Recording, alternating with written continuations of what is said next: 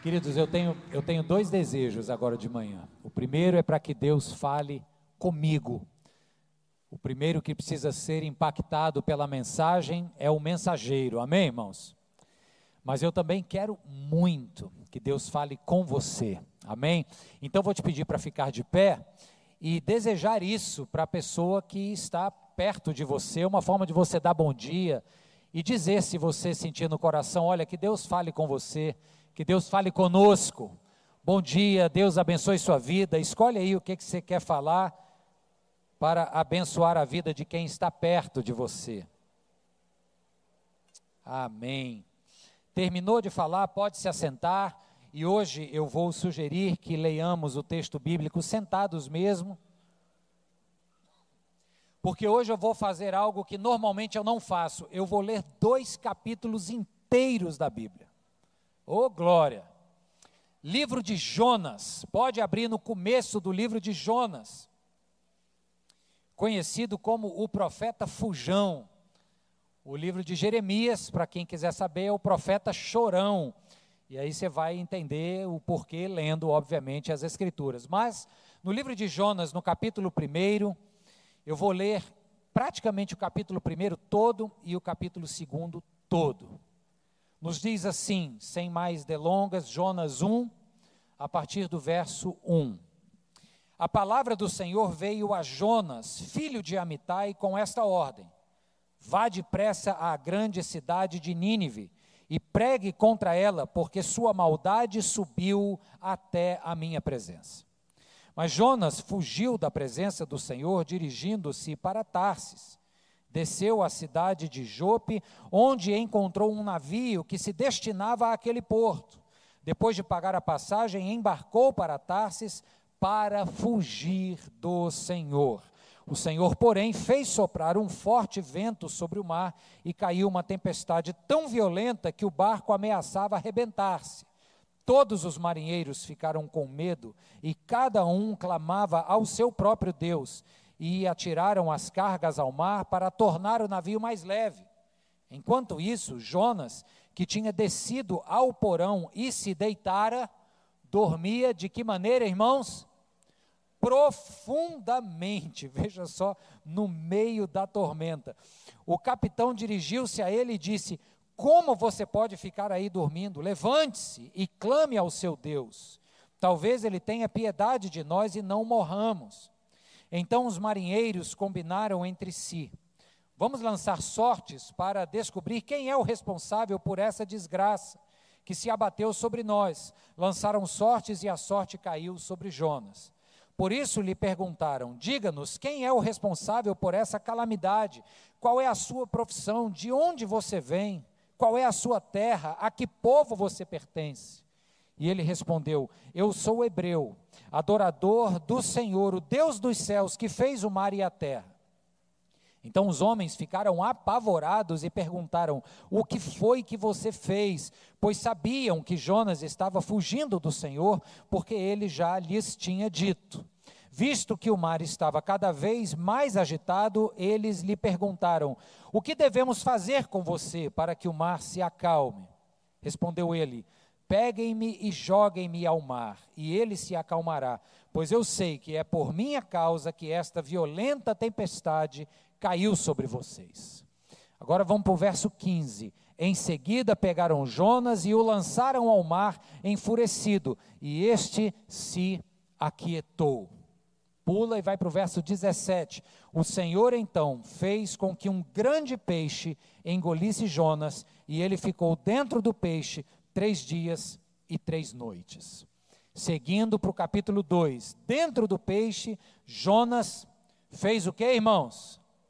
Orou ao Senhor, o seu Deus, e disse: Em meu desespero clamei ao Senhor e ele me respondeu. Do ventre da morte gritei por socorro e ouviste o meu clamor. Jogaste-me nas profundezas, no coração dos mares, correntezas formavam um turbilhão ao meu redor, todas as tuas ondas e vagas passaram sobre mim. Eu disse: Fui expulso da tua presença.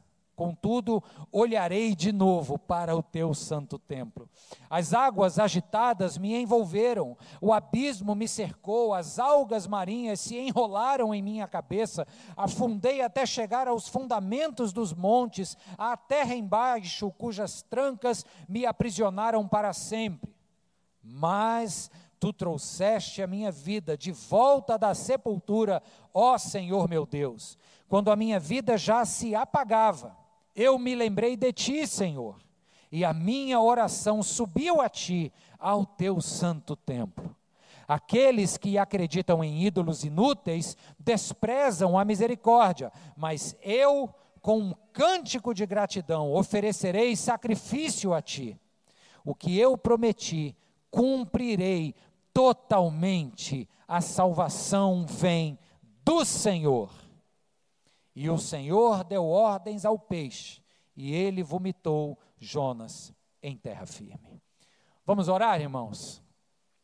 Querido Deus, esse é o desejo do nosso coração. Queremos ouvir a tua voz.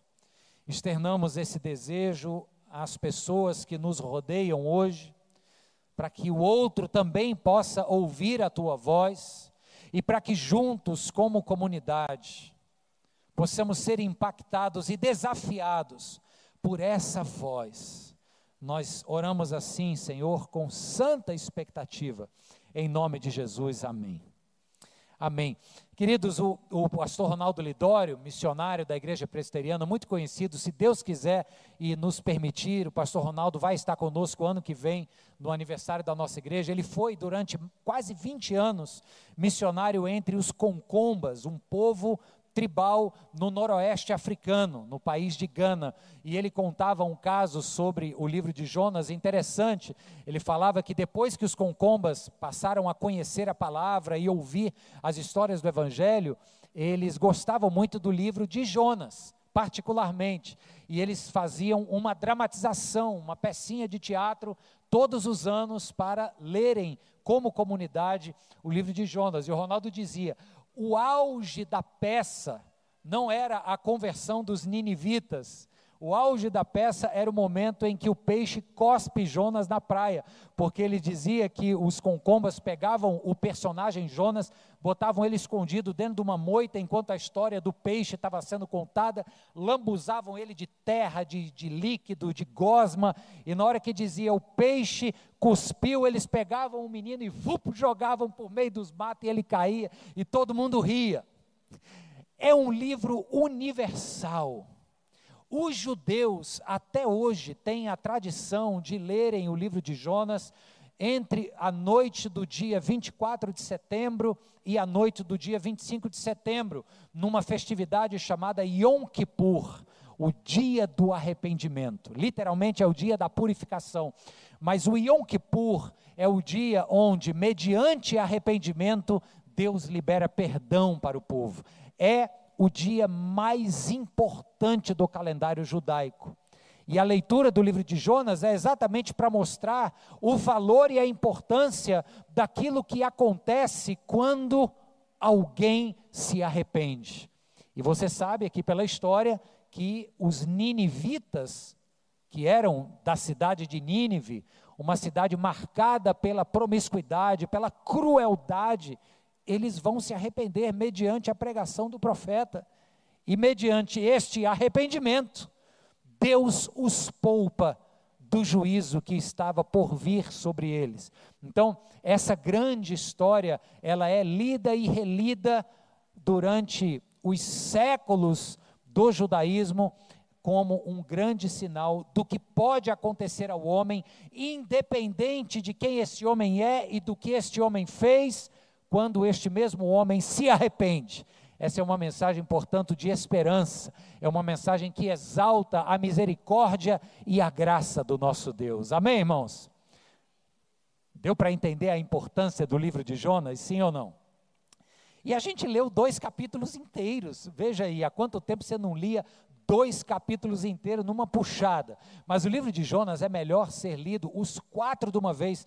E eu pretendo, se Deus me permitir, no domingo que vem, continuar e ler então o 3 e o 4. Mas hoje vamos ficar nessa primeira metade do livro, que fala sobre a fuga de Jonas. O 3 e o 4 vai falar sobre a pregação, o arrependimento dos ninivitas e uma incompreensível ira do profeta, mais para o final. Mas isso vai ficar para o domingo que vem. Hoje a gente vai falar deste profeta que foge, recebe um chamado e foge. E pela sua fuga, terríveis consequências o acometem, não só a ele, mas a outros que estavam ao seu redor. E para começar, eu, eu proponho uma pergunta: de quem ou do que, de fato, Jonas está fugindo? Eu peço a sua atenção nesta pergunta, porque a gente pode responder assim: bem, Jonas estava fugindo de Deus, se é que isso é possível. Na época de Jonas, já havia a grande maioria dos salmos escritos. E o Salmo 139, Davi diz que se for ao mais altos céus, ou se descer ao mais fundo mar e lá na profundeza do abismo estabelecer a sua cama, a sua residência, ainda assim não teria como fugir da presença do Senhor. Lembra disso? Então parece que Jonas está fugindo de Deus, ainda que a gente entenda que ele está fugindo da responsabilidade que Deus lhe deu à mão. Deus, uh, Jonas, perdão, parece estar fugindo do encontro inevitável com os próprios ninivitas. Queridos, basta uma pesquisa rápida pela internet e você vai ver que a cidade de Nínive, que era a capital do Império Assírio, era conhecida como o Império Assírio foi conhecido como um dos impérios mais cruéis. As, as formas e ferramentas de tortura e execução foram as mais cruéis que a humanidade já presenciou. Isso está isso tá nos livros de história e também nos Wikipédia da vida. Pesquisa lá para você ver. Então, Deus vai estabelecer uma graça genuína sobre estes que eram, aos olhos do profeta, absolutos imerecedores. Jonas também está fugindo dessa realidade. Ele, ele não queria ver isso acontecer. Talvez na cabeça e no coração dele, um desejo muito honesto seria que Nínive se explodisse. E quanto mais rápido isso acontecesse, melhor. Faz sentido, não faz, irmãos? Estou falando aqui humanamente do que é que o profeta estava, talvez, na mente e no coração. Então ele fugia disso tudo. Mas aí eu proponho uma outra resposta do que é que Jonas de fato estava fugindo. E para essa outra resposta, eu trago aqui a, o jeito de ler as escrituras do Antigo Testamento da sabedoria judaica. Que, queridos, os mestres rabinos judeus, eles leem as sagradas escrituras do Antigo Testamento há pelo menos um milênio e meio a mais do que nós. A gente lê o Antigo Testamento mais ou menos há dois milênios, não é? A tradição cristã tem dois mil anos e pouco, então a gente diz assim: olha, tem 20 séculos que o cristianismo enxerga o Antigo Testamento e o relê sob a ótica do Novo Testamento. Ok, os judeus já fazem isso muito antes de nós. Tem um rabino, ele é baseado na cidade de Nova York, o nome dele é José Isaac Jacobson tu lê esse nome aí em hebraico, é o jeito que ele é chamado, eu traduzi aqui para o nosso nome, e ele está em Nova York. Em Nova York tem mais comunidades judaicas do que em todo o estado de Israel, só para você saber. E a tradição rabínica do rabino Jacobson, ele diz algo muito interessante. Ele diz que existem duas camadas da Torá. A Torá é o compêndio de escrituras sagradas, não todo o Antigo Testamento, mas boa parte dele. Ele diz que tem a camada literal, dos eventos históricos que o Antigo Testamento nos conta, mas também existe uma camada psicológica, simbólica, cheia de metáforas. É uma camada, ele propõe, mais profunda. E ele diz assim, ó: Cada detalhe de cada conto registrado na Torá contém uma interpretação alegórica que simboliza um evento que acontece continuamente no coração humano. Então a gente passa agora a olhar para a história de Jonas não apenas como um relato histórico do que aconteceu com um profeta cujo pai se chamava Amitai, num período específico da história da monarquia de Israel, sob a ameaça do Império Assírio. Tudo isso são relatos históricos. A gente precisa conhecer isso. Mas olhando para esta camada mais profunda, simbólica, nós vemos um profeta que está fugindo de uma responsabilidade que Deus lhe dera. E aí a gente consegue abrir mais a mente e o coração e pular para dentro dessa história e enxergar não apenas Jonas, no Oriente Médio, aproximadamente 27 séculos antes de nós. Nós enxergamos a nós mesmos.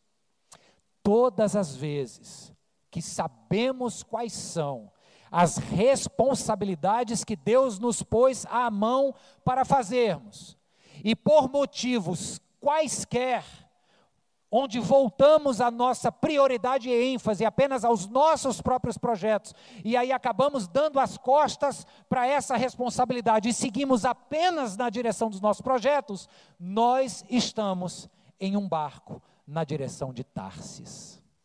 Está claro, irmãos? Tarsis era uma região distante, no extremo ocidente.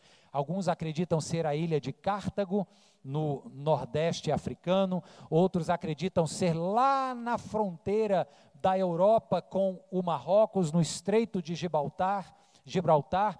O, o ponto não é nem a geografia, o ponto é o símbolo. Tarsis é na direção oposta de Nínive.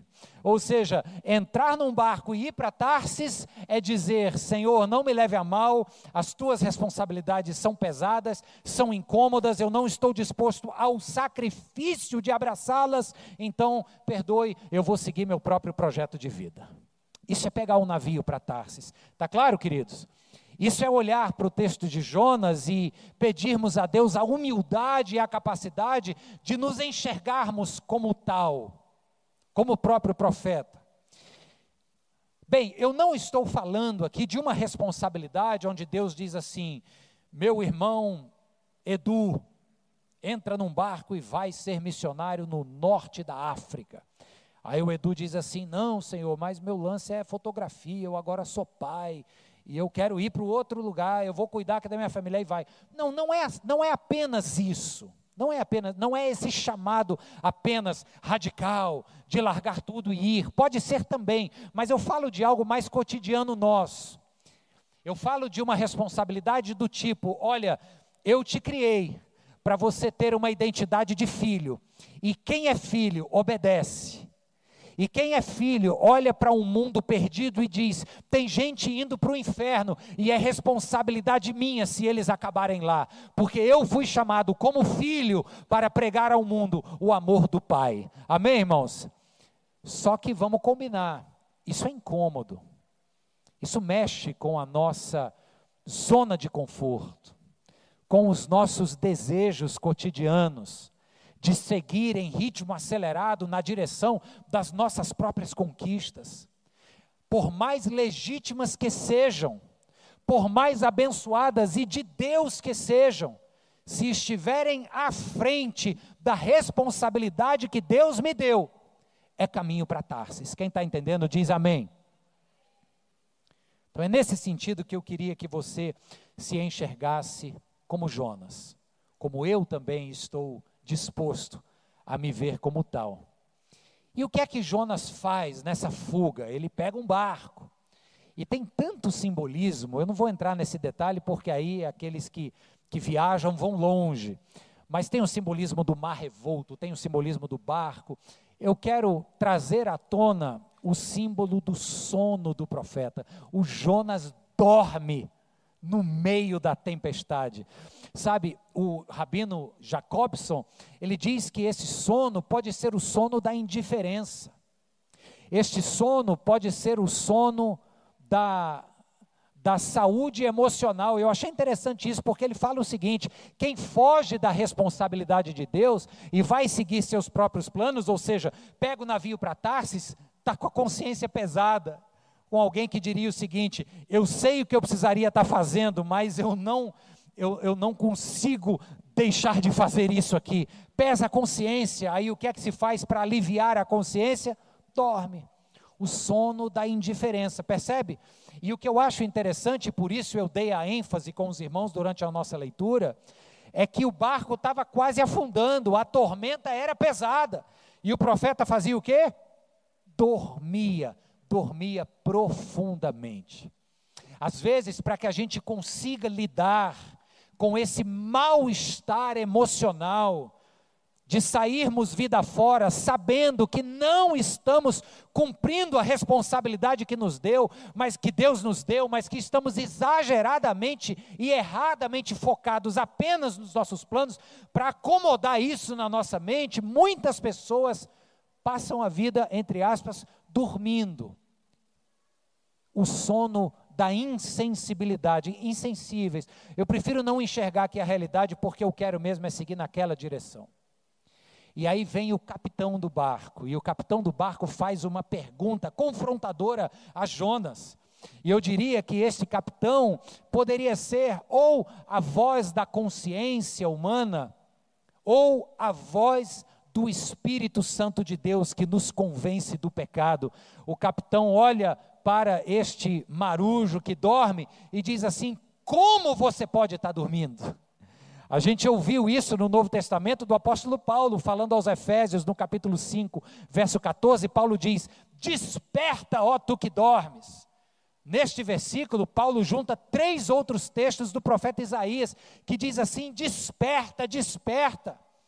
Nós não fomos chamados para viver uma vida de sonolência indiferente, a gente tem que estar acordado, olhando para o que faz doer o coração de Deus e nos engajando nesta missão. Isso é viver à luz da responsabilidade que Deus nos chamou para viver. Tá claro, queridos?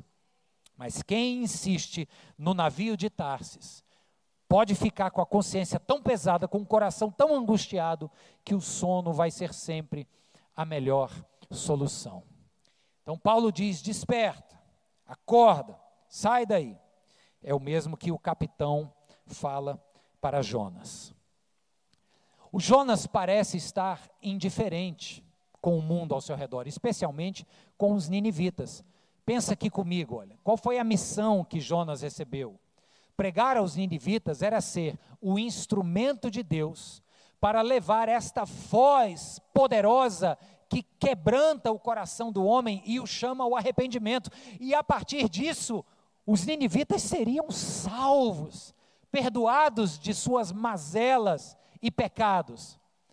Então, quando Jonas decide não ir para Nínive, mas ir para Tarsis, ele está mostrando uma profunda falta de compaixão com o mundo perdido de sua época. Tá claro, gente?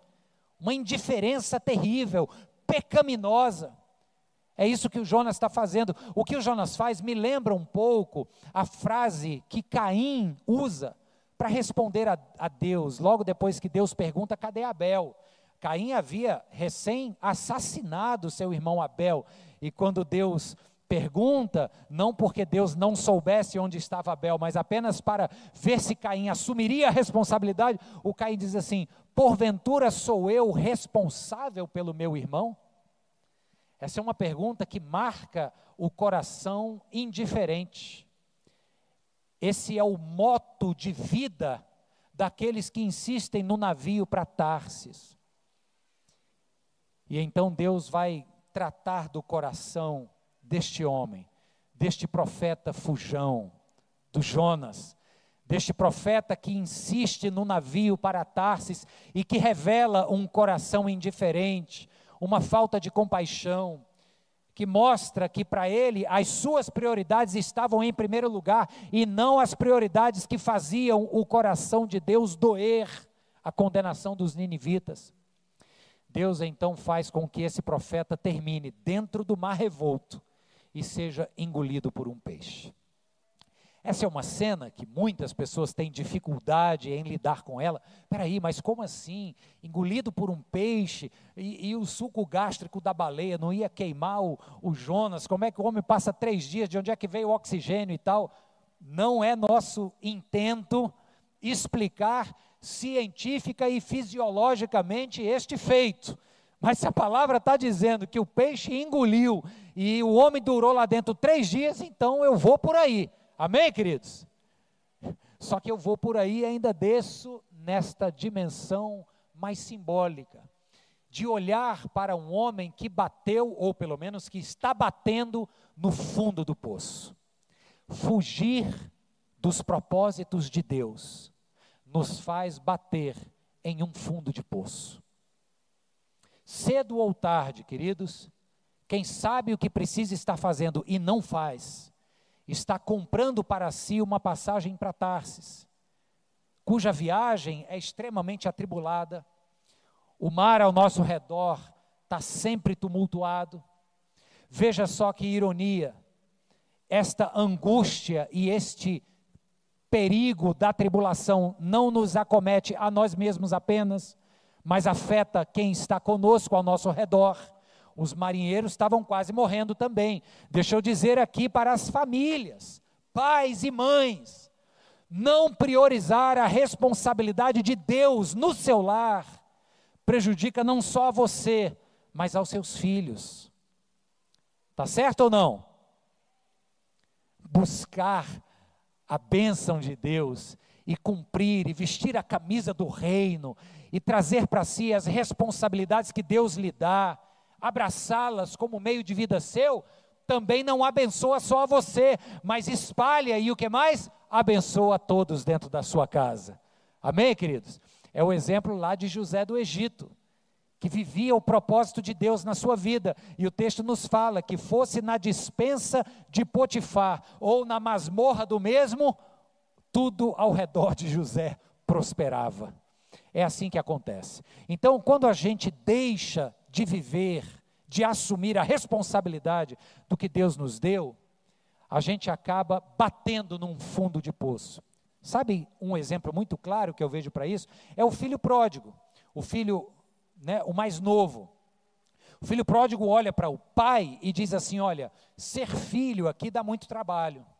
A responsabilidade de ser filho aqui na fazenda é pesada. E diga-se de passagem, eu tenho maior curiosidade para saber o que, que, tem lá fora. Então não leva mal, não, me dá minha parte da herança. E ele pega o navio para Tarsis. Está claro, gente? E aí o que, que acontece? o mar ao redor dele começa a tumultuar. Está entendendo o simbolismo, né? E o barco da vida deste homem começa a balançar gravemente e ele bate no fundo do poço. O fundo do poço deste jovem não é o ventre de um peixe, é o chão enlamaçado de uma pocilga. E sabe o retrato que nós temos tanto de Jonas no ventre do peixe como do jovem pródigo no chão da lama da pocilga, o retrato são de duas pessoas que viraram bicho. O, o, Jonas no ventre da baleia, ele e a baleia agora são um só. Quem olha ali só vê o animal. O jovem lá na pocilga queria comer a comida dos porcos. É um jeito simbólico de dizer, ele se animalizou, ele está vivendo agora a partir da sua própria carne. Ele não tem mais a casa do Pai, a presença do Pai, ele não está mais à mesa do Pai, ele agora vive desejando a mesma comida que porcos comem. Os seus anseios são apenas do ventre e não mais da alma. Sabe, irmãos, quando a pessoa bate no fundo do poço, duas coisas podem acontecer. Uma, ela bate ali e cola e não sai mais. Acontece. Ontem eu assisti com a Cíntia um filme muito interessante chamado O Filho. E nesse filme, um jovem tem um processo de depressão grave devido ao divórcio dos pais, enfim, e, a, e, aí tem todo um contexto, tá? Não significa que todo casal divorciado vai gerar filhos é, depressivos, não é isso, mas o filme é muito bem feito, como mostra, e tem aquela cena, né, de fundo de poço. O menino chega assim no bagaço. E aí eu não vou dar spoiler, até porque o povo reclama. Às vezes eu vou falar de filme e aí eu acabo estragando para quem vai ver. Então não vou dar spoiler do que é que acontece. Mas tem duas possibilidades no fundo do poço. Ou eu bato e fico e de lá não consigo mais sair. Ou então, irmãos, se você conhece um Deus cujo coração bate cheio de misericórdia, cujas mãos estão prontas para se estender e nos alcançar lá naquele fundo de poço, a gente não bate e fica, a gente bate, quica e sai. Amém, irmãos? E é isso que acontece. Lá no fundo do poço, o filho pródigo diz assim: Meu Deus. O texto fala que caindo ele em si, está lá em Lucas 12, exatamente essa frase. Caindo ele em si, ele disse: Meu Deus, quantos servos de meu pai agora estão à mesa do velho, comendo comida farta, e eu aqui querendo dividir ração com porco. Voltarei para a casa de meu pai. Veja, ali ele está batido no fundo do poço, mas a graça invisível de Deus o está pondo de pé e ele está empreendendo agora o caminho de volta. Aleluia! É mais ou menos o que acontece com Jonas. No ventre do peixe, onde a sua essência se mistura com a essência do animal. E naquele lugar ali, Deus o leva a fazer o que? Nós repetimos juntos. O que, que Jonas faz? Ora.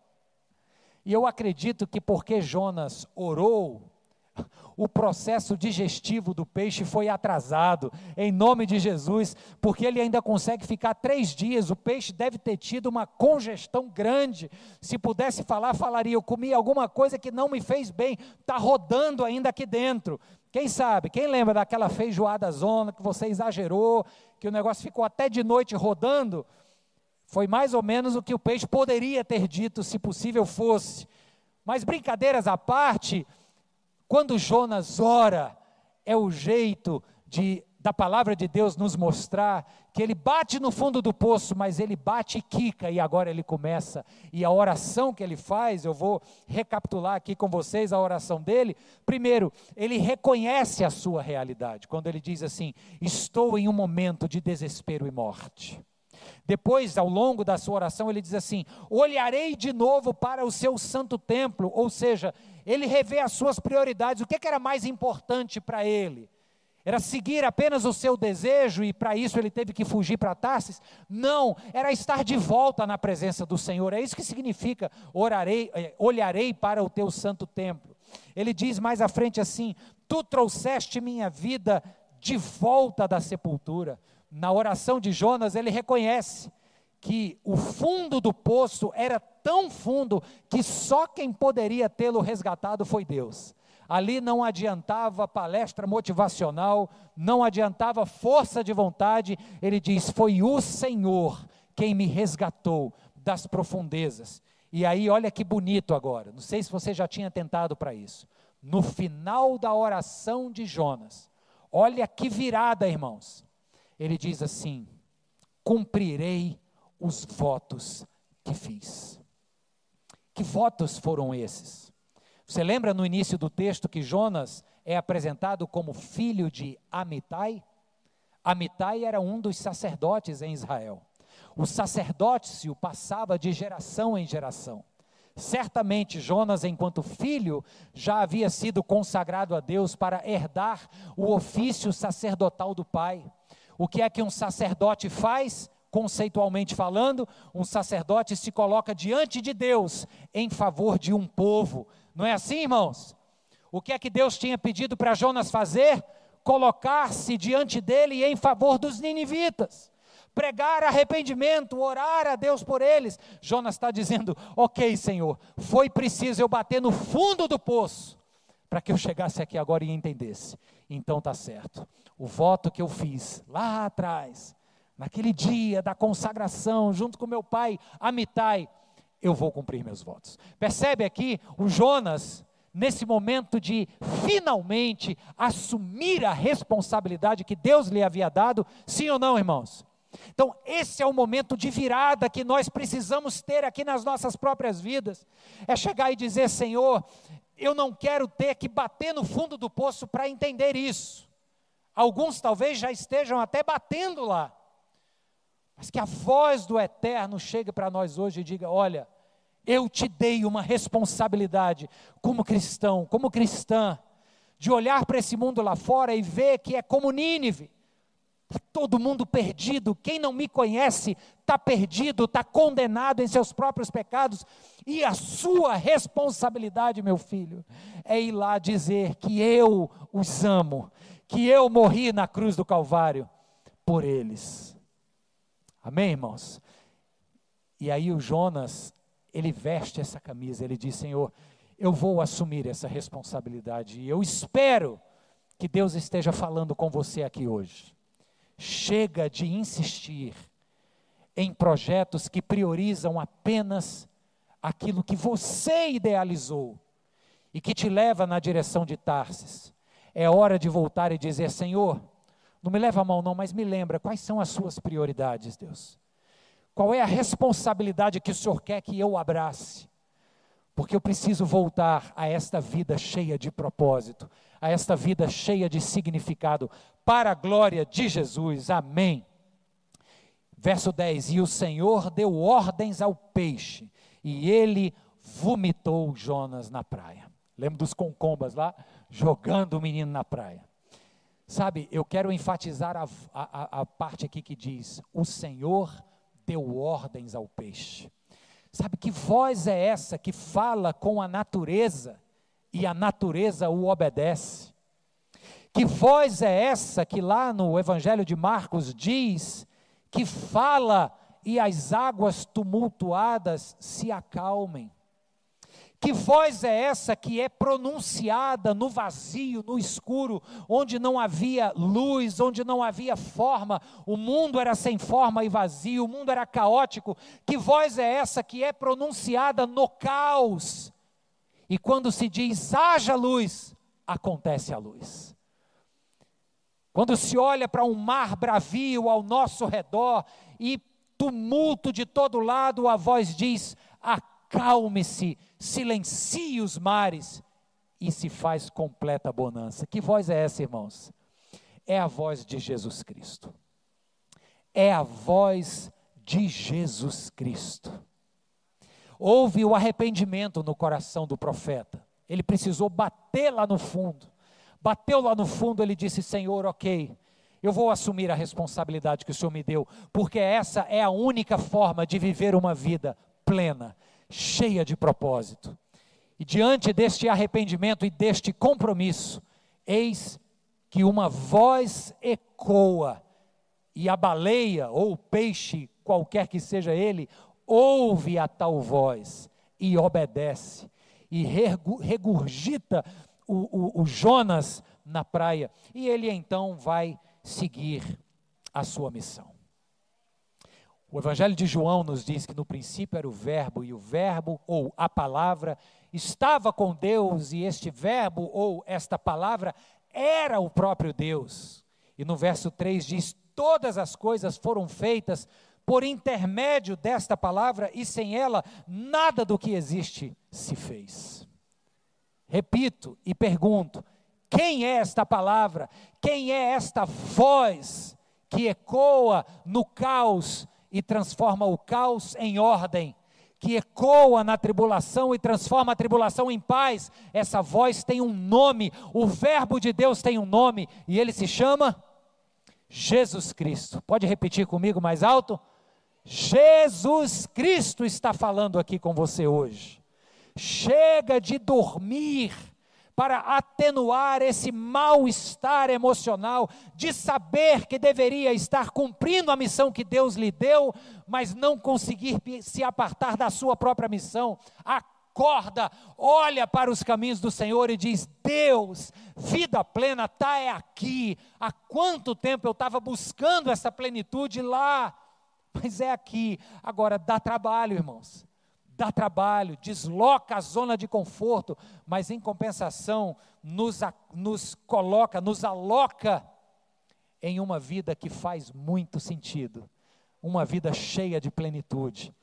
Você já pensou você ter a alegria de se entender indo para Tarsis, se arrepender e chegar para o Senhor e dizer: Senhor, qual é a responsabilidade? Aí o Senhor vai dizer: Olha, Há quanto tempo eu venho te dizendo, finalmente você ouviu, sua responsabilidade é aquele teu vizinho ali. Aí você de repente vai lá no vizinho, e um belo dia esse vizinho está aqui louvando a Deus, e você olha para ele e diz: Deus, que alegria ter dito sim à tua missão. Já pensou, irmãos?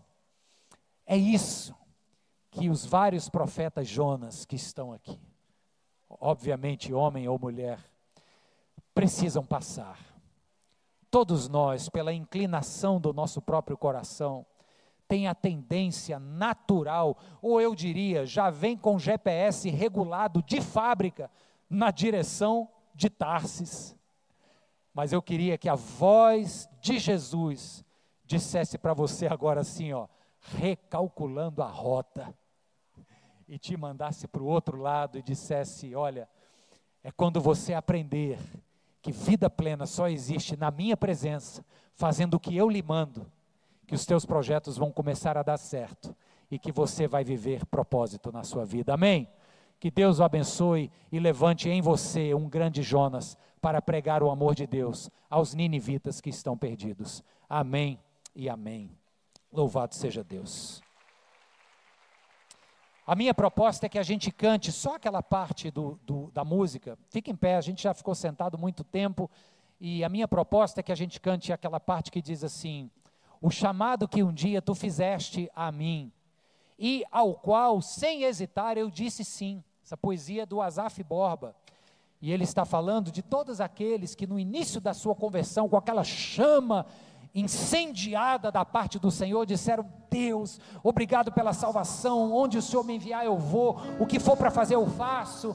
E aí as demandas do dia a dia se avolumam, os anos passam e hoje a gente se encontra no navio para Tarsis. Então essa música é para ser nesse momento a sua oração.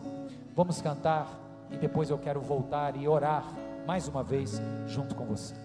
Senhor meu Deus, a nossa oração que acabou de ser cantada, é agora, meu Deus, ainda reafirmada. Nós estamos ao teu dispor, Senhor. Que esta palavra hoje, Deus, marque um momento novo na vida desta igreja, na vida de tantas pessoas que estão aqui ou em casa, tantas outras que ouvirão esta mensagem e que se disponham a acordar deste sono profundo da indiferença voltar em seus caminhos e dizer sim àquilo que o Senhor nos chamou para fazer. Em nome de Jesus, Senhor, nós nos consagramos ao teu querer, que seja assim para a glória de Jesus, e em nome dele oramos e dizemos amém. Amém.